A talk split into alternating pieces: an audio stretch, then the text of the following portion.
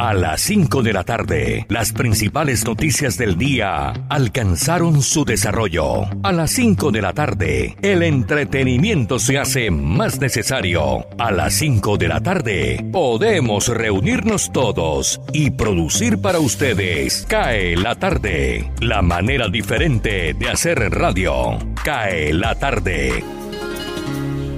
Con la gente que me gusta me dan las claras del alba, compartiendo madrugada, palabras, risas y luna. Saludo cordial, aquí estamos con nuestra habitual tacita de café, dándoles la bienvenida a Cae la Tarde. Este programa se origina en Radio Ya 1430 AM, en simultánea por www.universalestereo.co y la consentida estereo.com. Cae la tarde radio para regresar a casa. Radio Francia Internacional. Noticias del Mundo.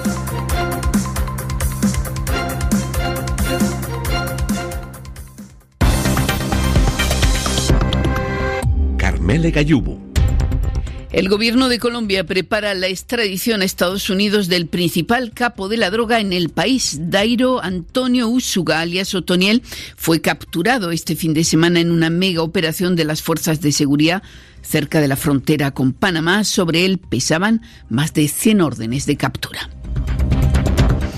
Golpe de Estado en Sudán. Los militares detuvieron esta mañana al primer ministro y a los dirigentes civiles que formaban parte, junto al ejército, del órgano de gobierno del país en medio de una transición política difícil. Y los habitantes de la isla de Pascua no quieren que el coronavirus vuelva a entrar en su territorio. Lo dejaron claro ayer en un referéndum. Noticias en RFI. El gobierno de Colombia prepara la extradición a Estados Unidos del jefe del principal cártel de Washington, mm, de, perdón, el principal cártel del país.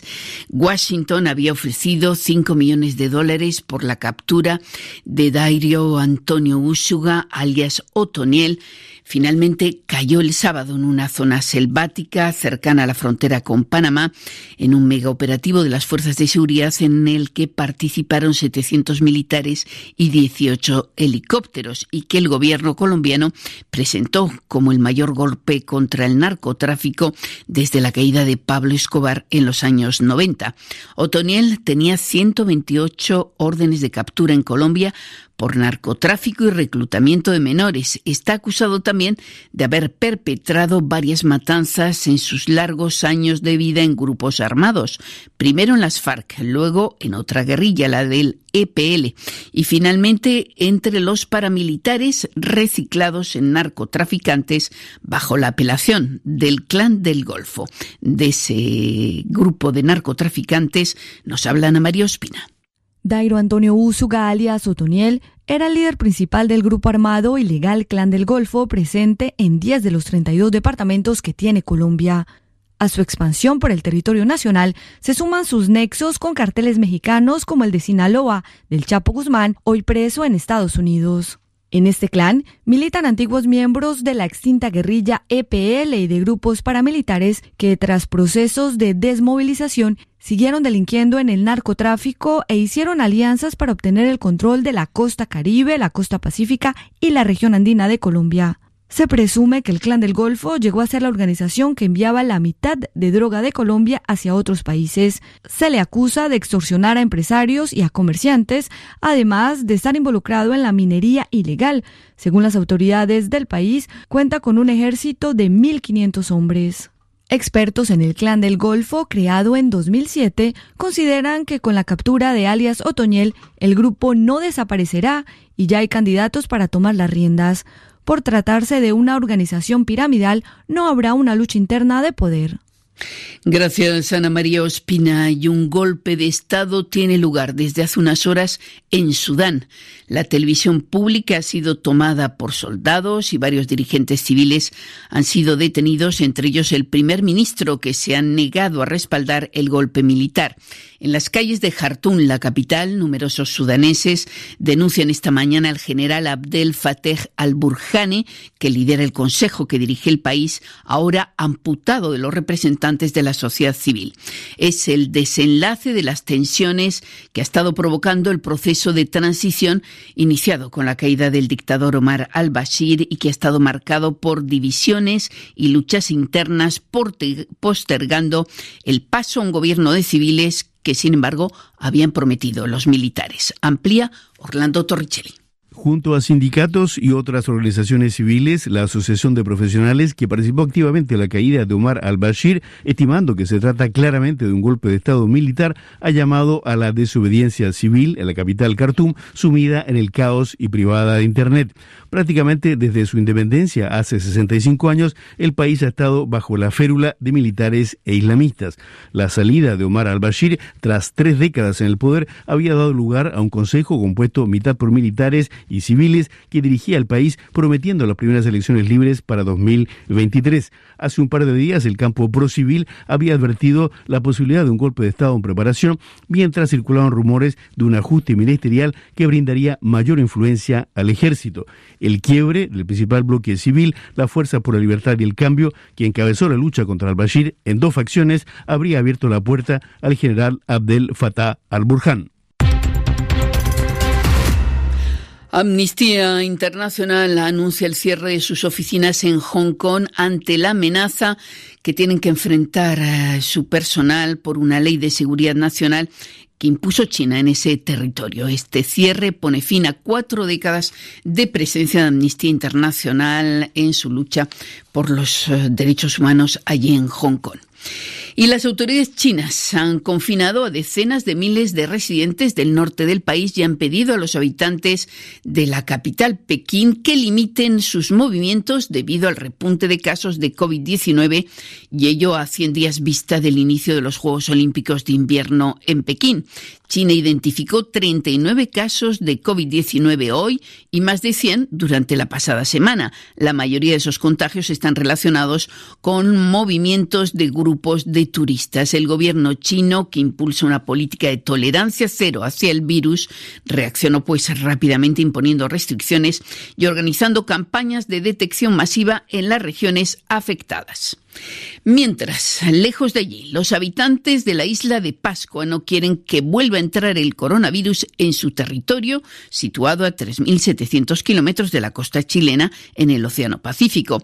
En un referéndum no vinculante, pero con un resultado rotundo, se pronunciaron por mantener sus fronteras cerradas al turismo. Laura López nos lo cuenta. La comunidad indígena Rapanui, mayoritaria de la isla de Pascua, decidió no reabrir sus puertas al turismo en enero. El no ganó con 67%, aunque solo acudieron a las urnas 972 personas de los 10.000 habitantes que tiene este territorio, conocido por sus icónicas estatuas de piedra con forma humana. Aunque la isla vive el turismo, el miedo al virus ganó en estas elecciones, y es que la casi totalidad de la población de la isla chilena está vacunada contra el coronavirus, pero el Centro Médico de Hangarroa no dispone de unidades de terapia intensiva, aunque sí hay respirador. Además, un vuelo de urgencia demora aproximadamente 5 horas y media para llegar al continente. Desde que comenzó la pandemia, la isla solo ha reportado 8 casos de COVID-19. Ninguno de estos ha sido fatal. El resultado de la votación no es vinculante y la decisión final recae en la Autoridad Sanitaria Regional y el Ministerio de Salud de Chile, que hasta el momento no se han pronunciado sobre el resultado. Cientos de policías y militares se han desplegado en el Estor, un poblado indígena del noreste de Guatemala, donde el gobierno ha declarado el estado de sitio. El sábado la policía disolvió una protesta contra una empresa minera suiza. Cuatro agentes resultaron heridos de bala en enfrentamientos con un grupo de indígenas que viene denunciando que la compañía guatemalteca del níquel, que depende de esa empresa suiza, mantiene operaciones pese a que la justicia ordenó que fueran suspendidas. Unos 3.000 inmigrantes centroamericanos y haitianos comenzaron este fin de semana a marchar desde el estado de Chiapas en el sur de México hacia la capital del país. La mayoría lleva más de seis meses bloqueados en la ciudad de Tapachula sin que las autoridades mexicanas accedan a darles el estatuto de refugiados. Irineo Mújica, director de la ONG Pueblos sin Fronteras, una organización que trabaja con los inmigrantes allí en Tapachula. La cuestión es salir de esta ciudad porque la verdad es que cuando ya las personas tienen una oportunidad, lo que el gobierno ha hecho es dejarlos, pero el salir de esta cárcel es, es, casi imposible. Entonces, nosotros tenemos la esperanza que yendo a la Ciudad de México, buscando a los legisladores, a los senadores, gente que está fuera de esta cárcel, el simple hecho de salir de ella ya es un logro tan grande. Y decir que en lo que va de año 54.000 migrantes han sido expulsados desde el sur de México, según datos de la organización Human Rights Watch. Y nos quedamos en México, pero para hablar de otros asuntos. Los expertos advierten que la obesidad en ese país sigue incrementando. Para 2050, 9 de cada 10 mexicanos podrían padecer sobrepeso. Paola Ariza entrevistó a un médico especialista en la materia que explica cuáles son las razones por las que aumenta tanto esa enfermedad. México se ubica entre los primeros países del mundo que padecen obesidad. Investigadores del Instituto Nacional de Ciencias Médicas y Nutrición, Salvador Subirán, estimaron que para el año 2050, nueve de cada diez mexicanos tendrán algún grado de obesidad o sobrepeso. Raúl Marín, cirujano especialista en tratamiento quirúrgico de la obesidad de la Clínica Obesidad y Enfermedades Gastrointestinales de la Ciudad de México, explica que uno de los principales factores de esta enfermedad es la falta de educación ante la forma correcta de combinar los alimentos. En México la gente no está acostumbrada a tomar agua, la gente está acostumbrada a tomar agua dulce, en especial refrescos. El costo del agua y los refrescos en México no tiene diferencia. O sea, si uno va a una tienda, cuesta prácticamente lo mismo comprarse un refresco que una botella chica de agua. Si no tomamos refrescos, tomamos algún jugo que es igual o peor, ¿no? Los jugos de frutas, o si no, tomamos un agua de frutas, pero siempre se le pone azúcar. Entonces, estamos consumiendo un azúcar refinado prácticamente sin darnos ningún aporte nutricional. El consumo de alcohol también, por otro lado, es un gran aporte de calorías sin un aporte nutricional. El tipo de alimentos son hidratos de carbono combinados con hidratos de carbono. En especial en México, pues es el pan y la tortilla. Lo más barato y lo más fácil de conseguir para comer siempre son hidratos de carbono pobres en proteínas y altos generalmente en grasa. Eh, chilaquiles, enchiladas, tacos, todo esto. Marín también se refirió al peligro que conlleva tener obesidad en escenarios como la pandemia del COVID. Si volteamos a ver a la obesidad por esta razón, podemos ver que no nada más en COVID tienen un índice de mortalidad más alto las personas con obesidad. Nada más con tener obesidad, la esperanza de vida disminuye 10, 12 años.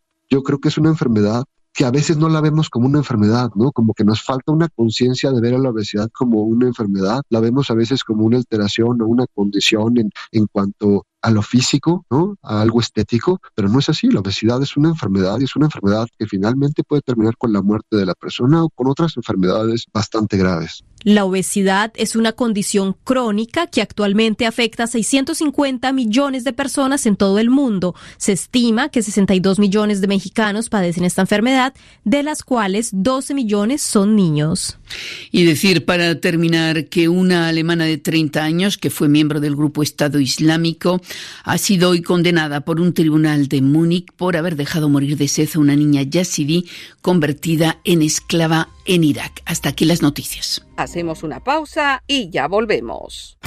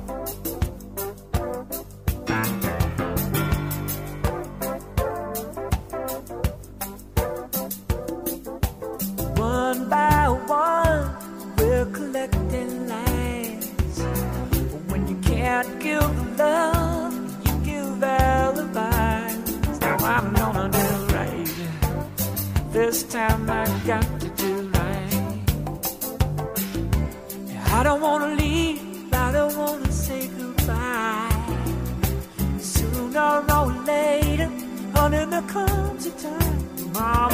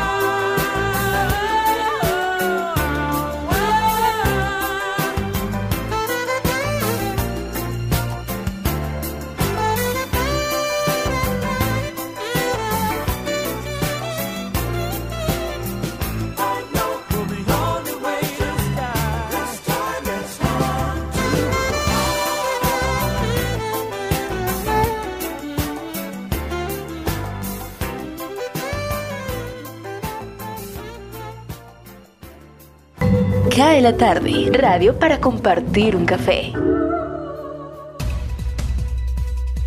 Las noticias del mundo llegan a Universal desde las 7 a.m. con cadena de noticias.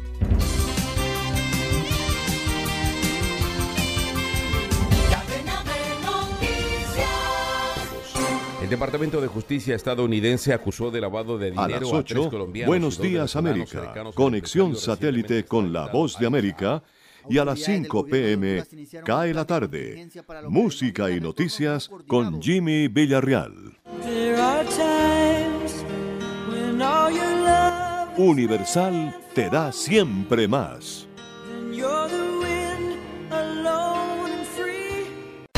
Cae la tarde. Radio Tranquila.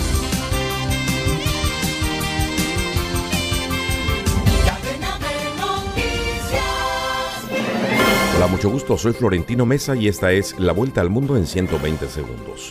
Las autoridades chinas confinaron a decenas de miles de residentes del norte del país y pidieron a los habitantes de la capital limitar sus movimientos debido al repunte de los casos de COVID-19 100 días antes del inicio de los Juegos Olímpicos de Invierno de Pekín.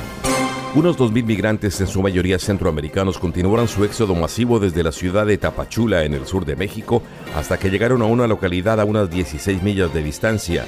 Su intención es cruzar el territorio mexicano hasta arribar a Estados Unidos. El huracán Rick se fortaleció levemente anoche mientras se dirigía hacia la costa sur de México y se prevé su llegada este lunes con vientos de hasta 90 millas por hora. El Centro Nacional de Huracanes de Estados Unidos advirtió que Rick podría producir inundaciones repentinas y deslizamientos de tierra en la costa. El empresario colombo venezolano Alex Saab, supuesto testaferro del presidente de Venezuela Nicolás Maduro, estaría también involucrado en negocios de narcotráfico mediante un programa social del Estado, según reveló la televisión colombiana. El gobierno de Colombia anunció que trabaja en la extradición a Estados Unidos de alias Otoniel, jefe de la mayor banda narcotraficante del país, capturado en un megaoperativo en el que participaron unos 700 uniformados respaldados por 18 helicópteros. El presidente turco Recep Tayyip Erdogan ordenó la expulsión de 10 embajadores extranjeros que pidieron la liberación de un filántropo encarcelado. La expulsión incluye a los representantes de Estados Unidos, Francia y Alemania en Ankara. Un grupo de militares arrestó al primer ministro sudanés Abdallah Hamdok, quien se encuentra en paradero desconocido junto con otros dos miembros del gabinete, después de que rechazara apoyar un golpe de Estado, confirmó el Ministerio de Información sudanés.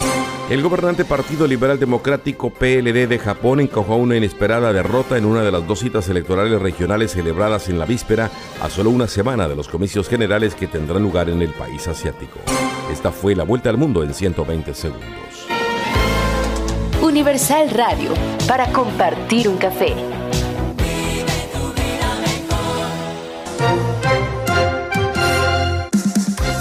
Gustavo Álvarez Gardiazabal, la crónica del día.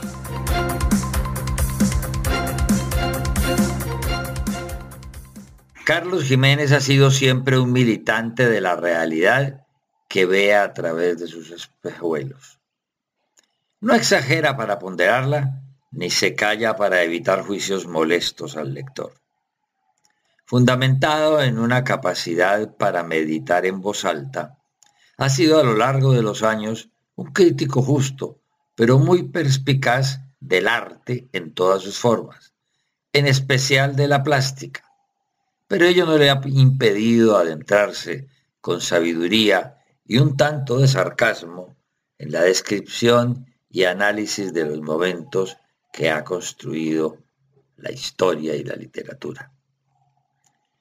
Tal vez por ello se ha decidido a publicar el libro que acaba de presentar en la Feria de Cali, que reúne cuatro ensayos fundamentales que se atreve de entrada a llamar, abro comillas, teológicos, cierro comillas. Fueron escritos a lo largo de varios años y todos tienen una disculpa para construirse. El primero de ellos, sobre el artista español Darío Corbeira, que lleva no tanto a escanearlo, casi que dramáticamente, como a construir una teoría sobre el cristianismo y el comunismo, sus identidades y sus dos grandes gestores para él, Santa Teresa de Ávila y Joseph Stalin, usados para un retrato del artista y para otro fuerte, con más derecho, con más preciosura por parte de Jiménez. El tercero es tan atronador por su información, por su juicio presuroso y quizás por la habilidad descriptiva sobre la santería cubana, sus babalús y sus creyentes, que opaca el segundo y el cuarto ensayo, que despistan sobre la realidad alemana de la posguerra y la fuerza inaudita de Malcolm X, pero esquivando en uno y en otro la decisión política que uno espera de un pensador como Jiménez. Sobre Stalin y sus crueldades, sobre su sentido de la vida y de la justicia, medita con tanta fuerza que cuando obliga a la comparación con Santa Teresa de Ávila, termina elevando a esta santa burguesa a los pedestales que el catolicismo y la historia le han negado al ruso y a ella también en los últimos decenios. Del uno y del otro, pero igualmente de Baius, el profeta errante germánico, y de Bedia, el cubano santero, huye de aplaudirlos en los otros dos ensayos, para poder esgrimir la vocería de quien medita sobre los que fueron y no pudieron, o resultaron siendo más capaces de lo que el vulgo no ha dejado de creer.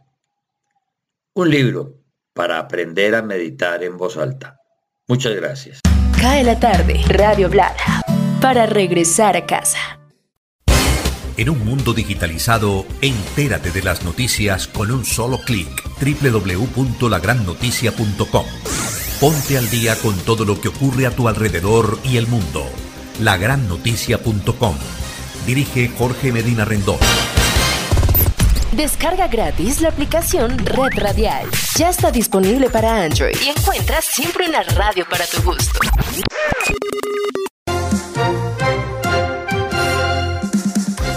La voz de América. Noticias del mundo.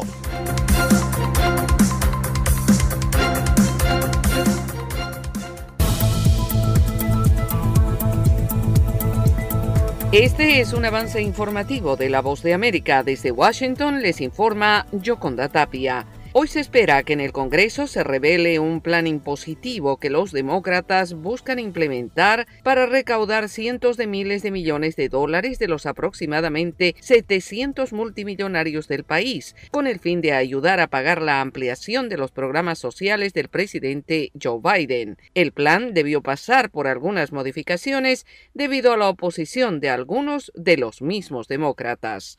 Y la secretaria estadounidense del Tesoro, Janet Yellen, aseguró que el país no está perdiendo el control de la inflación y anticipó que la alza en los precios de varios productos volverán a la normalidad en el segundo semestre del próximo año. En una entrevista el domingo con la cadena de noticias CNN, la secretaria Yellen reiteró que la esperanza de estabilidad está en los paquetes de infraestructura doméstica y social del presidente Joe Biden. A continuación, un mensaje de servicio público de la voz de América. Para evitar la propagación del coronavirus en casa, recuerde que solo toma unos minutos limpiar las superficies que más toca en su vivienda, manijas de las puertas, interruptores de la luz, lugares donde come, control remoto, entre otros. Esto por lo menos una vez al día. Este fue un aviso de servicio público de la voz de América. Y seguimos informando. Venezuela vuelve hoy oficialmente a las labores escolares presenciales en medio de marcadas desigualdades. Carolina Alcalde con el informe. Salvo para asesorías pedagógicas puntuales, las aulas de clase estuvieron cerradas en Venezuela desde que en marzo de 2020 el gobierno del presidente Nicolás Maduro suspendió las actividades académicas presenciales en todos los niveles como consecuencia de la pandemia del COVID-19. Desde el lunes se empezarán a combinar los métodos de clases a distancia y presencial, a pesar de que docentes del sistema de educación pública denuncian que es inviable porque sus salarios no superan los 15 dólares mensuales y la mayor parte de las instituciones educativas del país se encuentran seriamente deterioradas. La profesora y dirigente sindical Griselda Sánchez explica que los padres deben llevar los productos para garantizar la limpieza de las escuelas. Carolina Alcalde, Voz de América, Caracas. En tanto, la comunidad internacional tiene los ojos puestos en Sudán, donde el general Abdel Fattah Burhan declaró hoy el estado de emergencia horas después de que sus fuerzas arrestaran al primer ministro en funciones e interrumpieran Internet en un aparente golpe de Estado, mientras el país se acercaba a una transición planificada hacia un liderazgo civil. El jefe militar, a través de un discurso televisado, anunció que había disuelto el gobernante Consejo Soberano, así como el gobierno encabezado por el primer ministro Abdallah Hamdok. Este fue un avance informativo de La Voz de América. Descarga gratis la aplicación Red Radial. Ya está disponible para Android y encuentras siempre una radio para tu gusto. Indicadores económicos. Les saluda Tito Martínez Ortiz. Colombia está comprometida en brindar garantías a la inversión extranjera y en ese sentido se busca que IKEA represente una oportunidad de apertura de mercados para productos diseñados en Colombia, convirtiéndose en una empresa que impulse el desarrollo sostenible y el empleo en el país. Así lo indicó el embajador de Colombia en Suecia, César Tulio Delgado Blandón, durante una reunión adelantada con Kelly Swiney y Keika Lee, las directoras de Asuntos Regulatorios y Relaciones Públicas de la multinacional IKEA, principal productora de muebles y productos para el hogar del mundo. IKEA es una corporación multinacional con sede en Suecia que cuenta con más de 400 tiendas en 45 mercados de Europa, Asia, Oceanía, América del Norte y ahora busca ampliar su oferta en América Latina, especialmente en Colombia, a donde llegará por primera vez en el año 2023. IKEA cuenta con un programa para fomentar emprendedores sociales y patrocinar pequeñas organizaciones, en particular de agricultura. La tarea ahora es presentarles proyectos sociales cuyo patrocinio pueden considerar, dijo el embajador César Delgado. Alberto Marchena. Flashback, flashback, flashback, flashback. Un 25 de octubre del año 2006, la revista Forbes publica las celebridades muertas que más dinero producen. Elvis Presley, John Lennon, Johnny Cash, George Harrison, Rod Charles y el propio Bob Marley son superados por Kurt Cobain de Nirvana. Este fue un flashback de Roca Domicilio. Universal Radio, para compartir un café.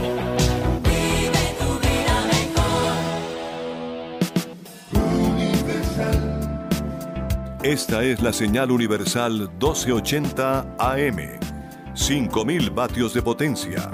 HJSO. Barranquilla es universal.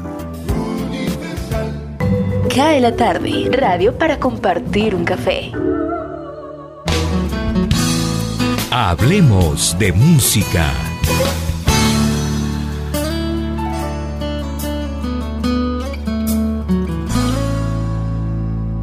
Hola amigos, ¿qué tal? Aquí tengo al otro lado de la línea María Macauslan. A lo mejor ustedes le identifican como eh, la cara, la portada de la sección de farándula del canal Caracol durante muchos años, pero una faceta muy bonita de María Macauslan es su voz y ha luchado tanto por la música que ahora está eh, trabajando un álbum que está a las puertas de salir en el mercado musical colombiano. Hola Mari, ¿cómo vas?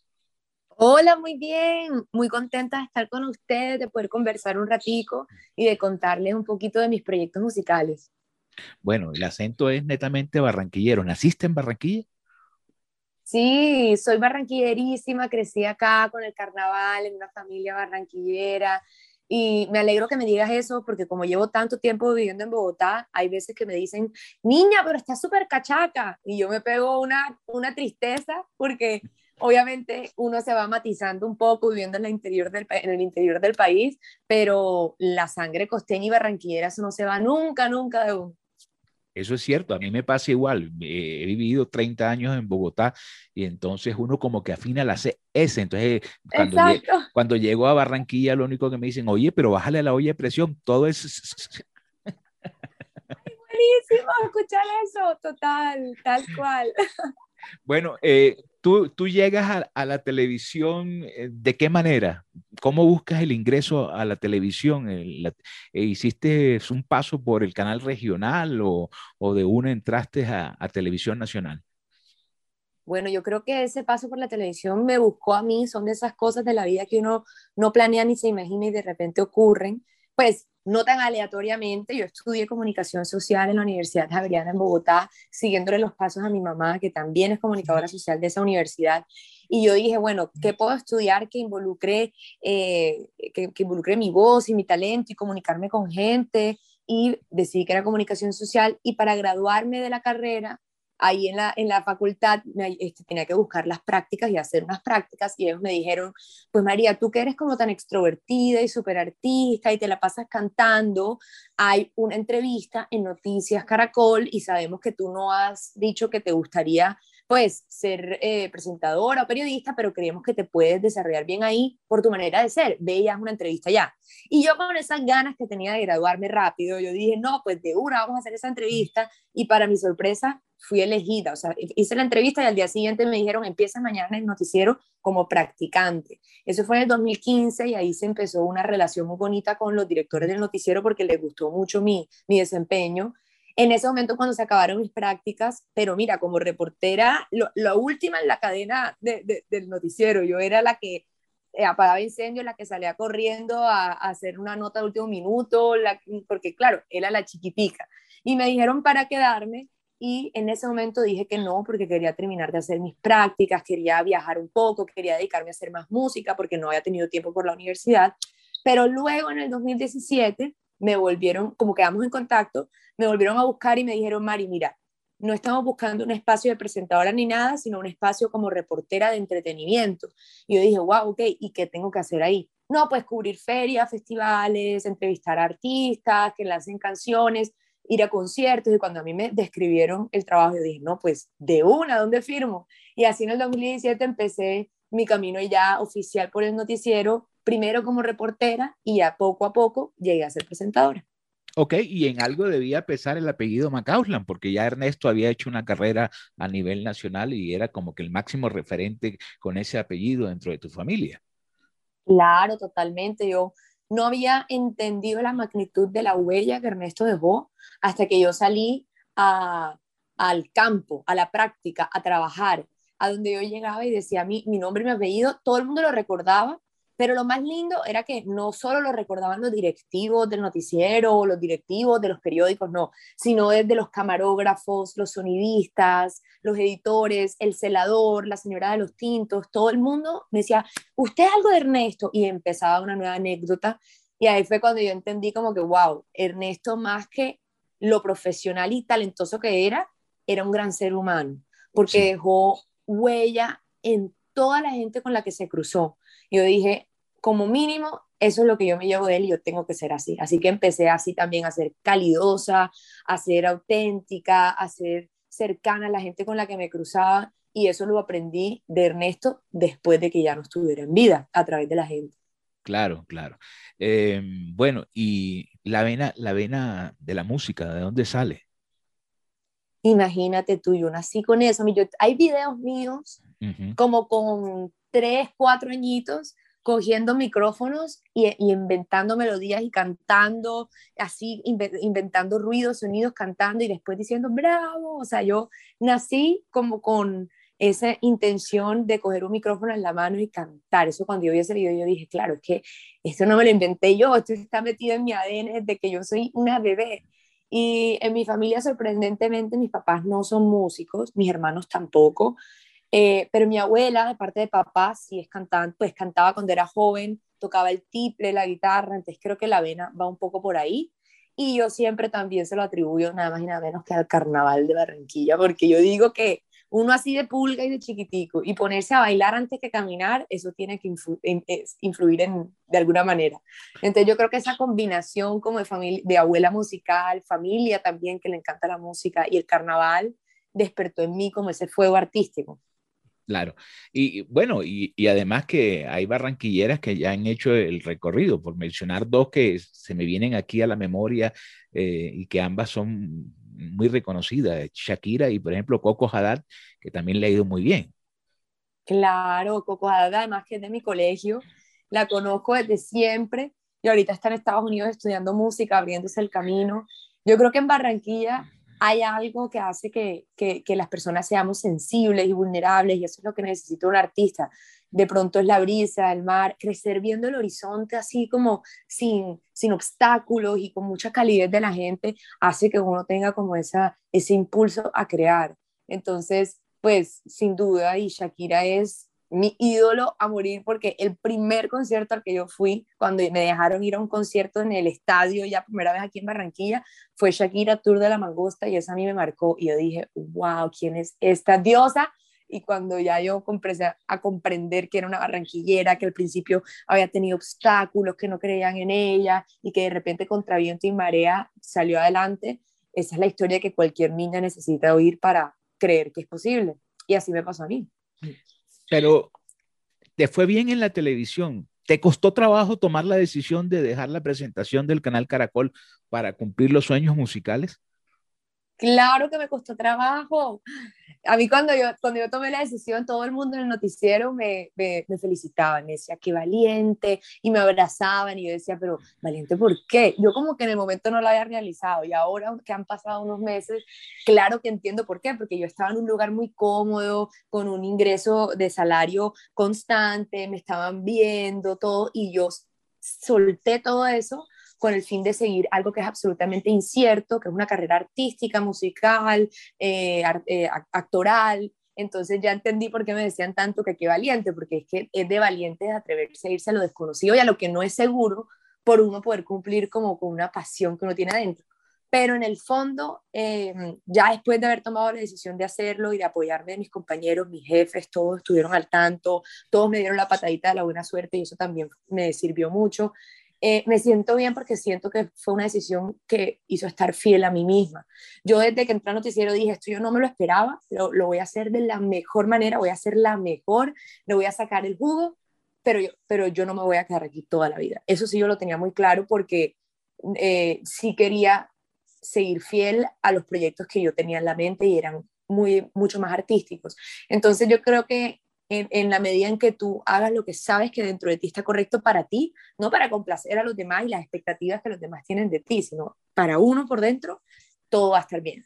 Es así más o menos así un poco el proceso, pero claramente tengo que decir que fácil no es, pero vale la pena.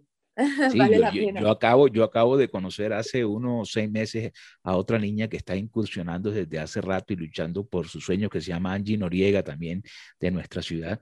Y y el asunto no es fácil.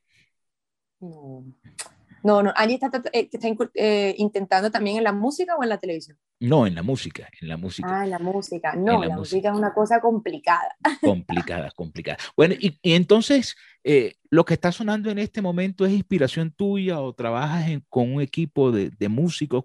¿Cómo, cómo, cómo es tu trabajo en la música?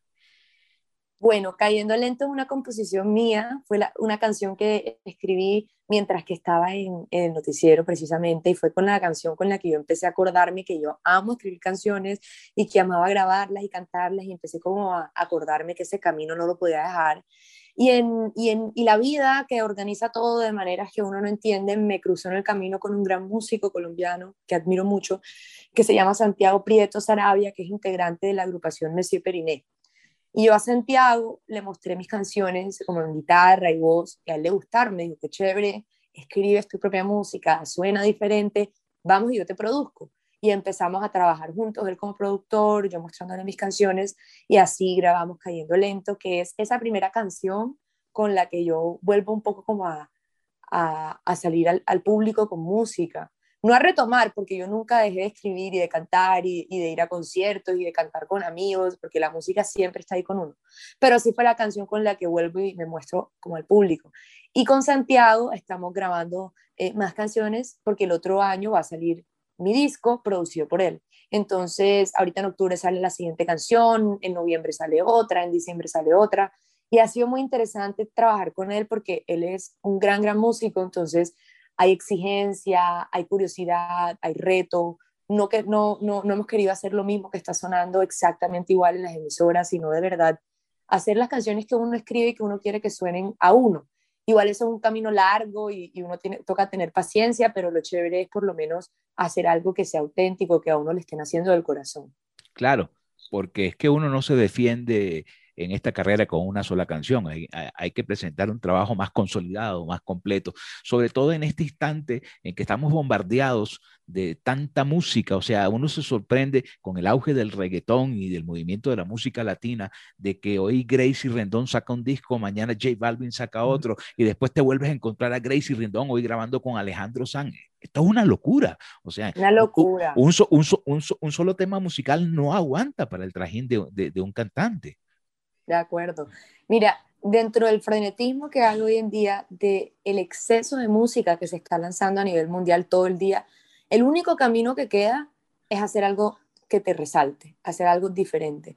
Para, porque a los artistas nuevos independientes como yo y como muchos, que no tenemos la maquinaria detrás y que no tenemos una gran disquera el gran presupuesto, lo que nos queda es apostarle a un sonido diferente que resalte, porque si no vas a estar haciendo la fila más transitada, vas a estar haciendo la fila de reggaetón donde hay 350 mil personas tratando todos los días de, sonar por ahí.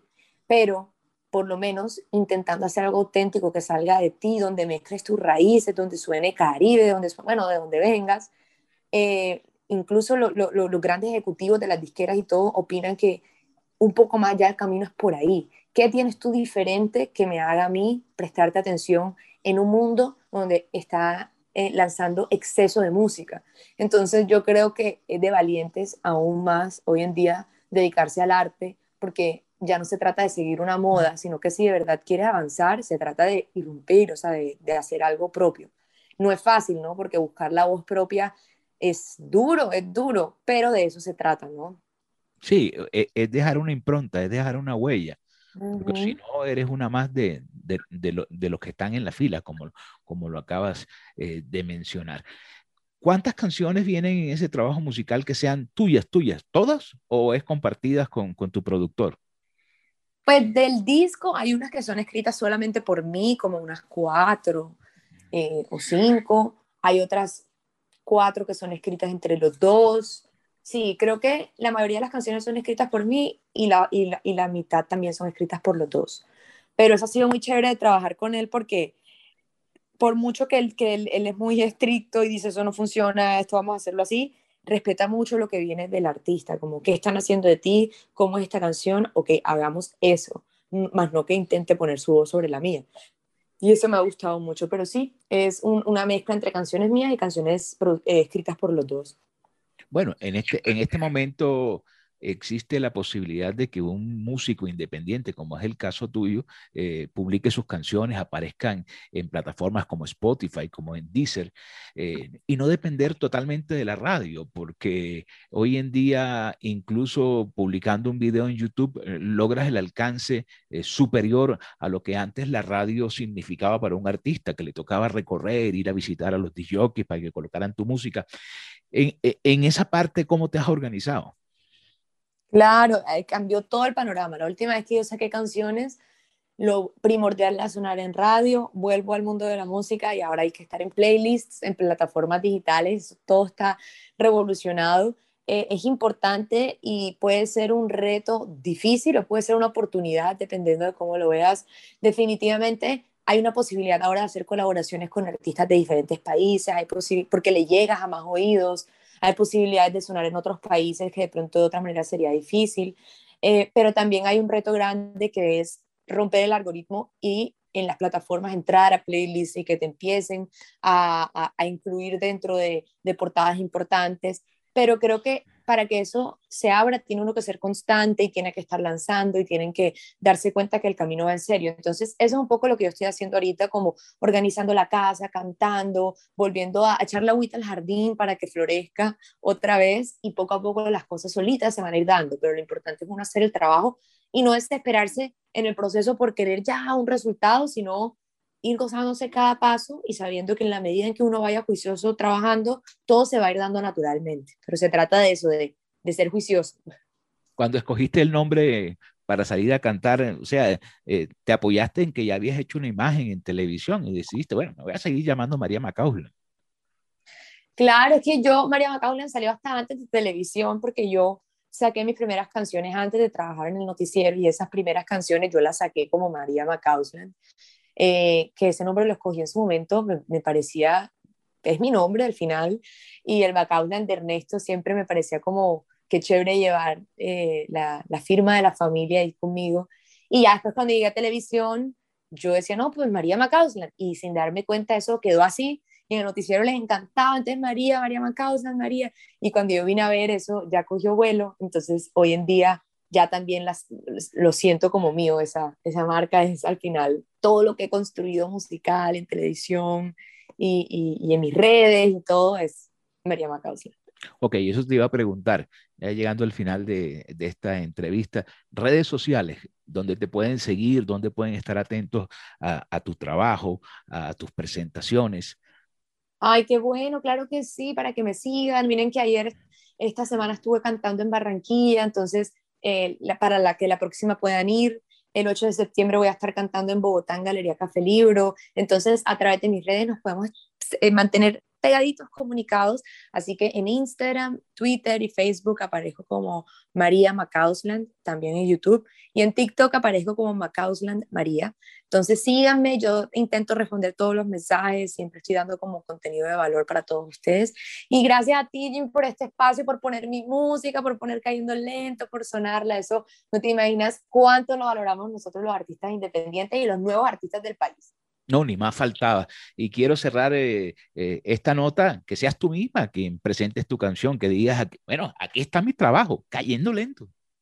Claro. Bueno, a todos los barranquilleros y oyentes de este gran programa, yo soy María Macausland y con mucho amor les presento mi más reciente trabajo musical, Cayendo Lento.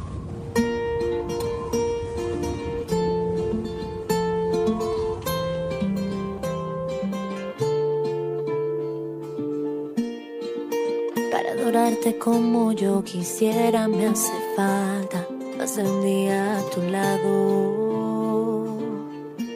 Pero la vida no ha querido coincidirnos en el mismo tiempo ni en el mismo espacio. Y fue solo una noche suficiente para amarnos.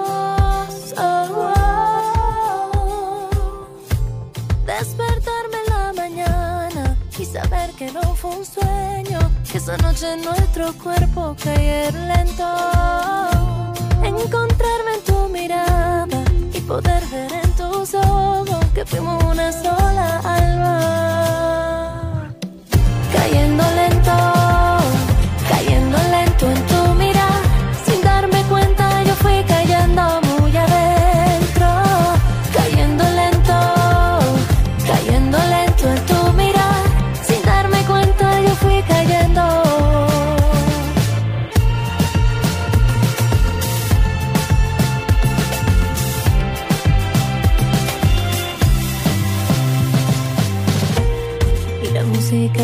fue envolviendo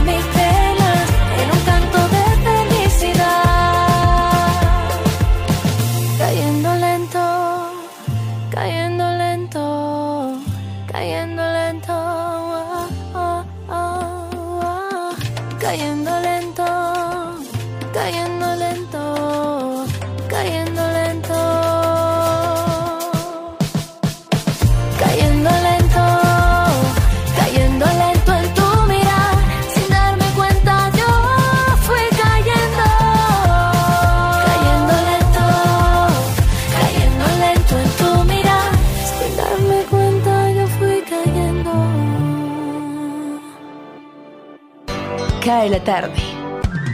Radio Tranquila.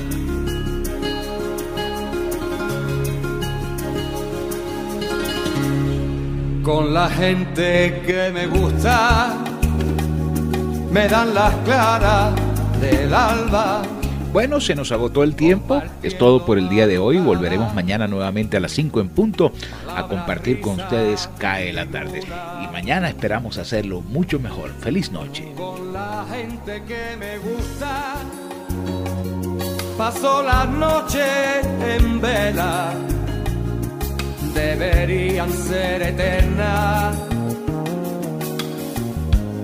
Como la lluvia y la sed. Cae la tarde. Radio Tranquila.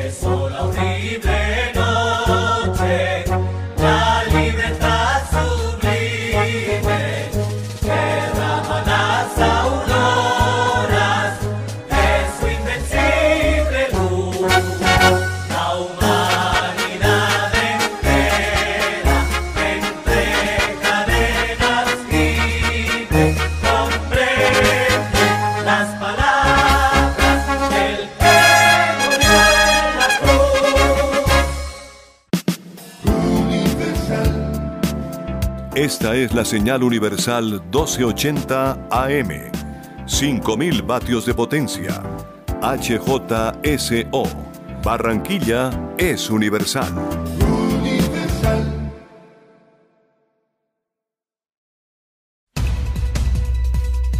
Las noticias del mundo llegan a Universal desde las 7 AM con cadena de noticias.